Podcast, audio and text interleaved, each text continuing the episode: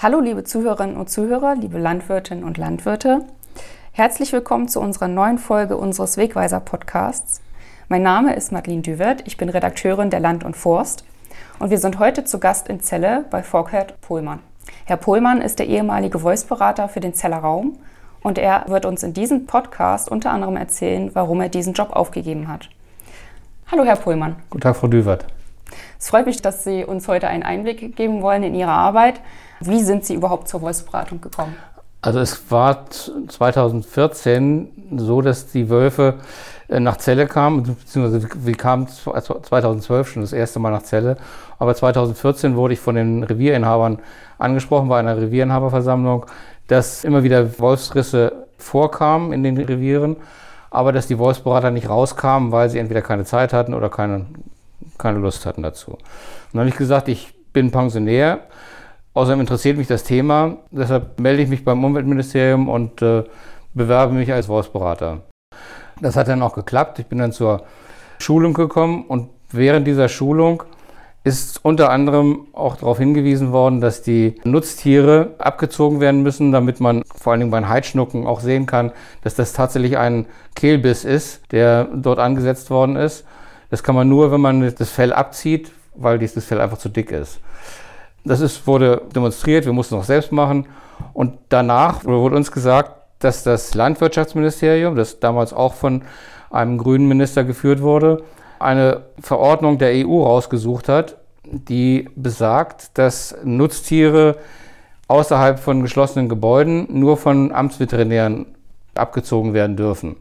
Diese Verordnung geht aber auf das Jahr 2000 zurück. Da hatten wir BSE und BSE war lange vorbei, 2014. Also es wurde von Anfang an dieses Voice Monitoring boykottiert. Nicht nur vom Umweltministerium und dem Voice Büro, sondern auch vom Landwirtschaftsministerium. Da hat denn der Referent gleich gesagt, diese Verordnung muss umgehend und zeitnah abgeschafft werden und muss geändert werden.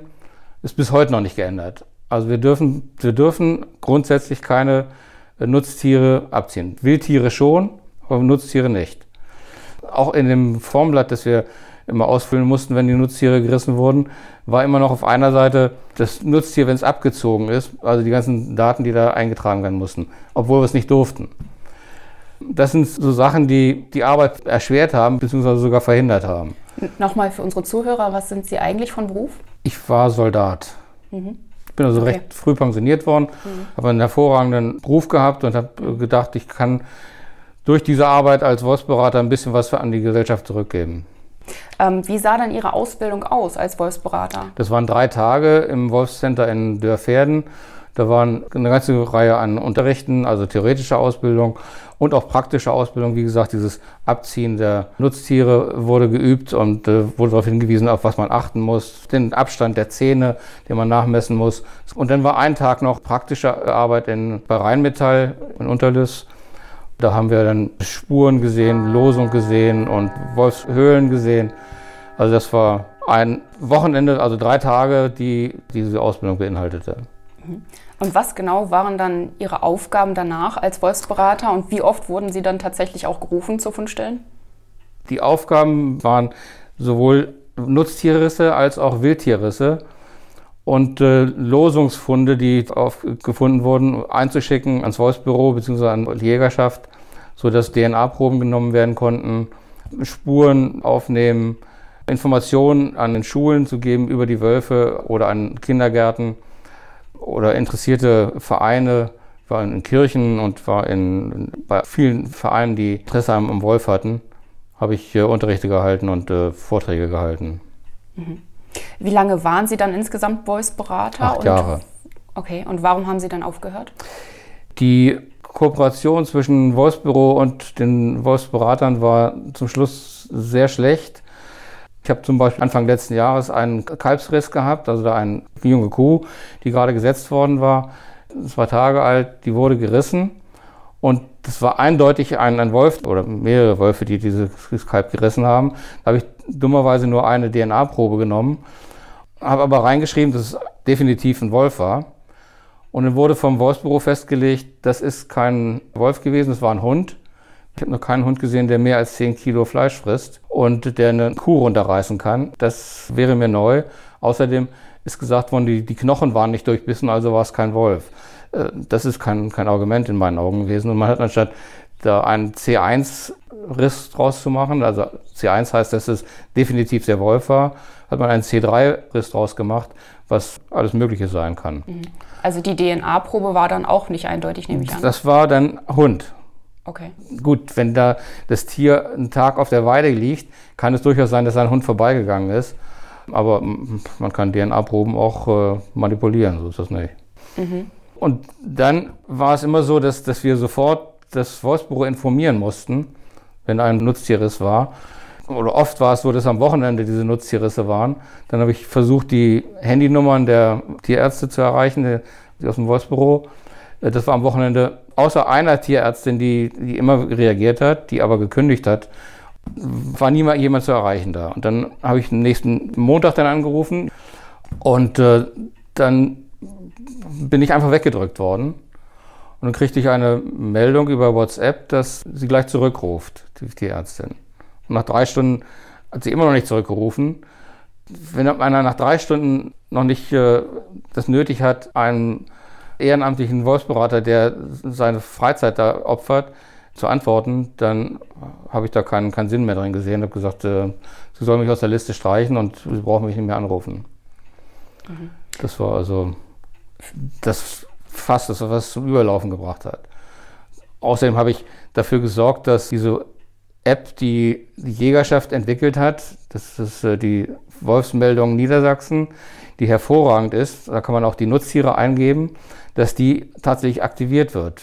Das hat das Wolfsbüro immer wieder boykottiert. Sie haben gesagt, dass die Jägerschaft diese Daten, diese sensiblen Daten der Nutztierhalter nicht haben dürfen, weil die Nutztierhalter das aus Datenschutzgründen nicht akzeptieren würden. Dann bin ich zum Minister gefahren, habe mir da einen Termin geholt, habe ihm das gezeigt, wie wir die Rissaufnahme machen müssen mit 20, 30 verschiedenen Formularen, die, die wir erst vorher ausdrucken mussten mussten wir dann bei Regenwetter draußen äh, stehen und dann auf Papier das alles ausfüllen. Hinterher konnte kein Mensch das lesen. Außerdem waren die Protokolle verloren, wenn zum Beispiel ein Wolf geschossen werden sollte, weil er den äh, Wolfsschutz überwunden hatte, dann waren die Protokolle plötzlich nicht mehr da. Da musste ich die wieder nachliefern. Jetzt ist das Ganze digital und es geht sofort zur Jägerschaft und auch zum Wolfsbüro und dadurch ist das äh, sehr viel einfacher geworden. Wo liegen denn Ihrer Meinung nach die Herausforderungen bei der Wolfsberatung? Die Herausforderungen liegen darin, dass äh, es Leute gibt im Wolfsbüro, die eben äh, meinen, dass der Wolf sich unbegrenzt ausdehnen kann und äh, dass man das Problem schönreden kann. Das ist aber nicht der Fall. Wir haben eine Kulturlandschaft und in dieser Kulturlandschaft müssen wir, wie bei anderen Wildtieren, auch eingreifen. Anders wird das nicht funktionieren. Hm. Dann stehen Sie als Wolfsberater so ein bisschen zwischen den Stühlen, höre ich raus? Eigentlich nicht. Ich habe mit den, mit den Nutztierhaltern immer ein hervorragendes äh, Verhältnis gehabt, mit wenigen Ausnahmen. Die letzten beiden Nutztierhalter, das waren wirklich Ausnahmen, die kenne ich seit 2017. Die haben ihre Tiere schlecht geschützt, beziehungsweise gar nicht geschützt und wollen dann aber in der Presse nachher viel Geld haben für, für die Risse, die, ja, wo es, wo es unberechtigt ist. Wenn dann noch Informationen weitergegeben werden. Ich weiß nicht von wem, ob das nun von den Nutztierhaltern ist, was ich mir nicht vorstellen kann. Diese Daten gehen ja nur an die Jägerschaft und an das Wolfsbüro. Und ich, der es eingegeben habe, kann auch mit reingucken. Aber sonst kann keiner in diese App reingucken. Und trotzdem gehen Daten an Wolfsfreunde. Es gibt da einen Herrn Berge, der hat die Information bekommen, dass ich bei einem Wolfsriss war, hat dann am Tag danach sofort diesen Nutztierhalter oder dieses Gehöft aufgesucht, wo dieser Nutztierschaden aufgetreten ist und hat dort Fotos gemacht. Und dummerweise hat dieser Nutztierhalter auch noch eine Falle aufgestellt dort. Das Ganze habe ich auch auf dem Handy, kann das also beweisen. Da ist irgendwo ein Leck im, im System. Wer nun das Ganze weitergegeben hat, sollte rausgefunden werden. Ich kann es nicht beweisen, dass es, wer es nun war. Aber ich kann mir nicht vorstellen, dass der Nutztierhalter das gewesen ist. Hm, das wäre auch unlogisch, ja. Ja. Also ist das auch mit ein Grund, warum das Sie ist, quasi. ist mit, mit ein sehr großer Grund. Mhm. Denn ich habe den äh, Jägern, die haben mir immer gesagt, wenn wir die Daten in die App eingeben, dann ist am nächsten Tag sind diese Wolfsfreunde im Revier und äh, stecken uns die, die Hochsitze an oder vergrämen das, das Wild. Ich habe gesagt, das geht überhaupt nicht. Es kann nur der reingucken in diese App, der es eingegeben hat und ins Wolfsbüro und äh, die Jägerschaft. Wenn jetzt aber da irgendwo ein Leck ist, ist, und die Daten werden weitergegeben, dann bin ich unglaubwürdig. Dann kann ich sowas nicht, äh, nicht weitermachen. Ja, verständlich. Also neben diesem offensichtlichen Leck, was könnte oder was muss unbedingt noch besser laufen in der Wolfsberatung? Ja, es muss, wir brauchen nicht diese vielen DNA-Proben. Äh, wenn ich zu einem Riss komme und äh, nach acht Jahren habe ich die Erfahrung, da, da, sehe ich, war das ein Wolf oder war das äh, ein Hund oder war, ist es eine Totgeburt? Das kann ich schon beurteilen. Und wenn ich sage, das ist ein Wolf, dann war das ein Wolf. Das wird jetzt aber immer noch vom Wolfsbüro am grünen Tisch entschieden, war es ein Wolf oder war es ein Hund oder, oder war es was auch immer. Ist unbestimmt. Das kann so auch nicht weiterlaufen. Jetzt wird das Ganze ja abgegeben an die Landwirtschaftskammer, so dass die Landwirtschaftskammer die Nutztierrisse übernehmen soll. Das wird aber auch gegen die Wand laufen. Nochmal zum Verständnis. Ähm, Sie sagten ja, das wird bald abgegeben an die LWK, diese Aufgabe. Wie ist denn die Wolfsberatung derzeit gestaltet? Nochmal zusammenfassend. Und ähm, wie wird das in Zukunft sein, wenn die LWK dann die Aufgaben übernimmt? Die LWK übernimmt ja nur die Aufgaben der Nutztierrisse. Wildtierrisse und Beratung der Bevölkerung und äh, Losungsaufnahmen äh, oder Todfunde von, von Wölfen, wenn äh, welche überfahren werden, all das sollen die Wolfsberater weitermachen. Also das bleibt weiterhin Aufgabe der Wolfsberater. Mhm. Okay.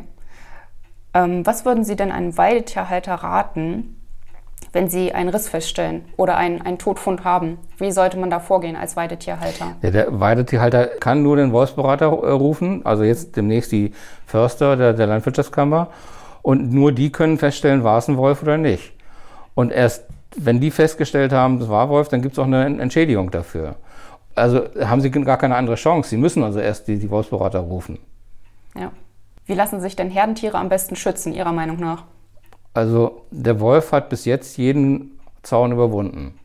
Wir hatten zum Anfang 90 cm Elektrozaun mit Untergrabeschutz, danach waren es 1,20, dann sind wir jetzt bei 1,40 mittlerweile.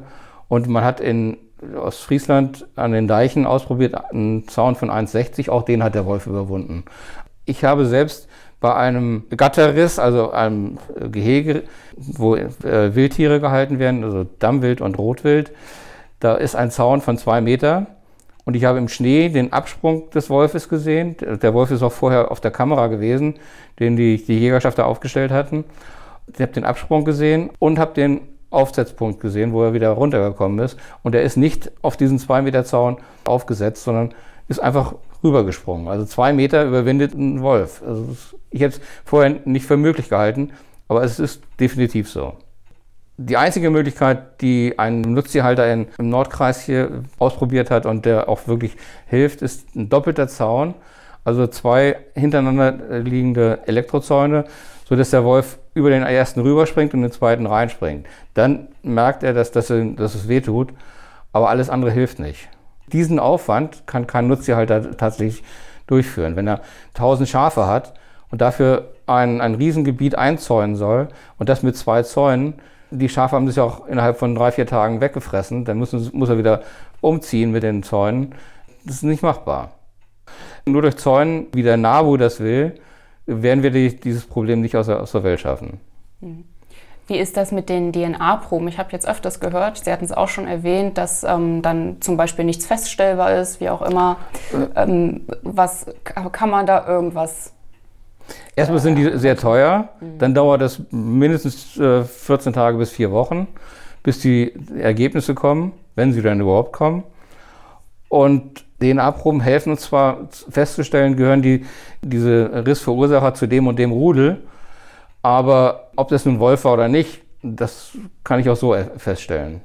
Dazu brauche ich keine DNA-Proben. Vom, vom Sehen dann? Vom Riss. Wenn, wenn der typische Kehlbiss vorhanden ist, dann ist es eindeutig ein, Wolf. Das macht kein, kein Hund. Das haben die gar nicht gelernt. Und äh, auch die Menge des Fraßes, daran kann man auch erkennen, war das der Wolf oder war es ein Rudel oder was auch immer. Mhm. Was halten Sie denn von der derzeitigen Vorgehensweise vom Land Niedersachsen, einzelne Wölfe zu entnehmen? Das wird sicherlich etwas helfen. Das hat in, in Uelzen zum Beispiel äh, geholfen. Da ist relativ Ruhe jetzt, weil man da einige Wölfe entnommen hat. Aber man kann bei Nacht, so wie das da geschehen ist, da hat man sich nächtelang an den Ferch gestellt und äh, da kann man nicht feststellen, ist das nun der Wolf, der tatsächlich die DNA geliefert hat an dem Riss. Ähm, da wird man eben die Wölfe nehmen, die, die eben gerade kommen. Das hilft natürlich, aber auf Dauer wird es nicht helfen. Meine Meinung ist, dass wir den Wolf ins Jagdrecht nehmen müssen. Und wir können nur bei den großen Drückjachten, wenn am Herbst äh, die Drückjachten durchgeführt werden, revierübergreifend, auch in den kleinen Revieren von 120 oder 200 Hektar kann, man keinen Wolf bejagen. Der Wolf hat ein riesen äh, und nur bei diesen revierübergreifenden Yachten treten die, die Wolfsrudel auf. Und da kann man im Herbst jetzt noch feststellen, ist das ein junges Tier oder ist es ein altes Tier? Weil die, die Jungen dann schon so weit sind, dass sie mitgehen können und angelernt werden. Und wenn man dann die Jungen, genau wie wir es bei Wildschweinen auch machen, die Jungen entnehmen, dann merken die Alten, dass der, der Mensch gefährlich ist. Jetzt sind, ist er über 20 Jahre hier und weiß genau, dass ihm nichts passiert. Ich habe es bei Drückjachten erlebt, dass sie unterm Drückjachtbock runter langgelaufen sind. Die wissen ganz genau, es passiert nichts. Also deshalb muss man die Jungen entnehmen, dann äh, wird sich auch die Population, wie, wie sie jetzt im Augenblick ist, mit neun Rudeln in Zelle, da ist das Ende der Fahnenstange erreicht. Wir müssen einfach eingreifen, genau wie wir es bei anderen Tieren machen, muss der Wolf bejagt werden und muss reduziert werden. Sie sagen, dann, er wird nicht, der wird nicht ausgerottet, das will gar kein Mensch. Und er ist hier und er wird auch hier bleiben, aber er muss eben reguliert werden. Anders geht es nicht.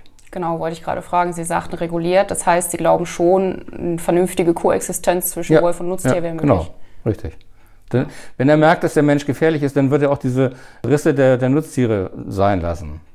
Mhm. Da bin ich fest von überzeugt. Ja. ja, ich denke, das war ein gutes Abschlusswort. Vielen Dank für Ihre Zeit und für den Einblick. Habe ich gern gemacht. Dankeschön. Okay.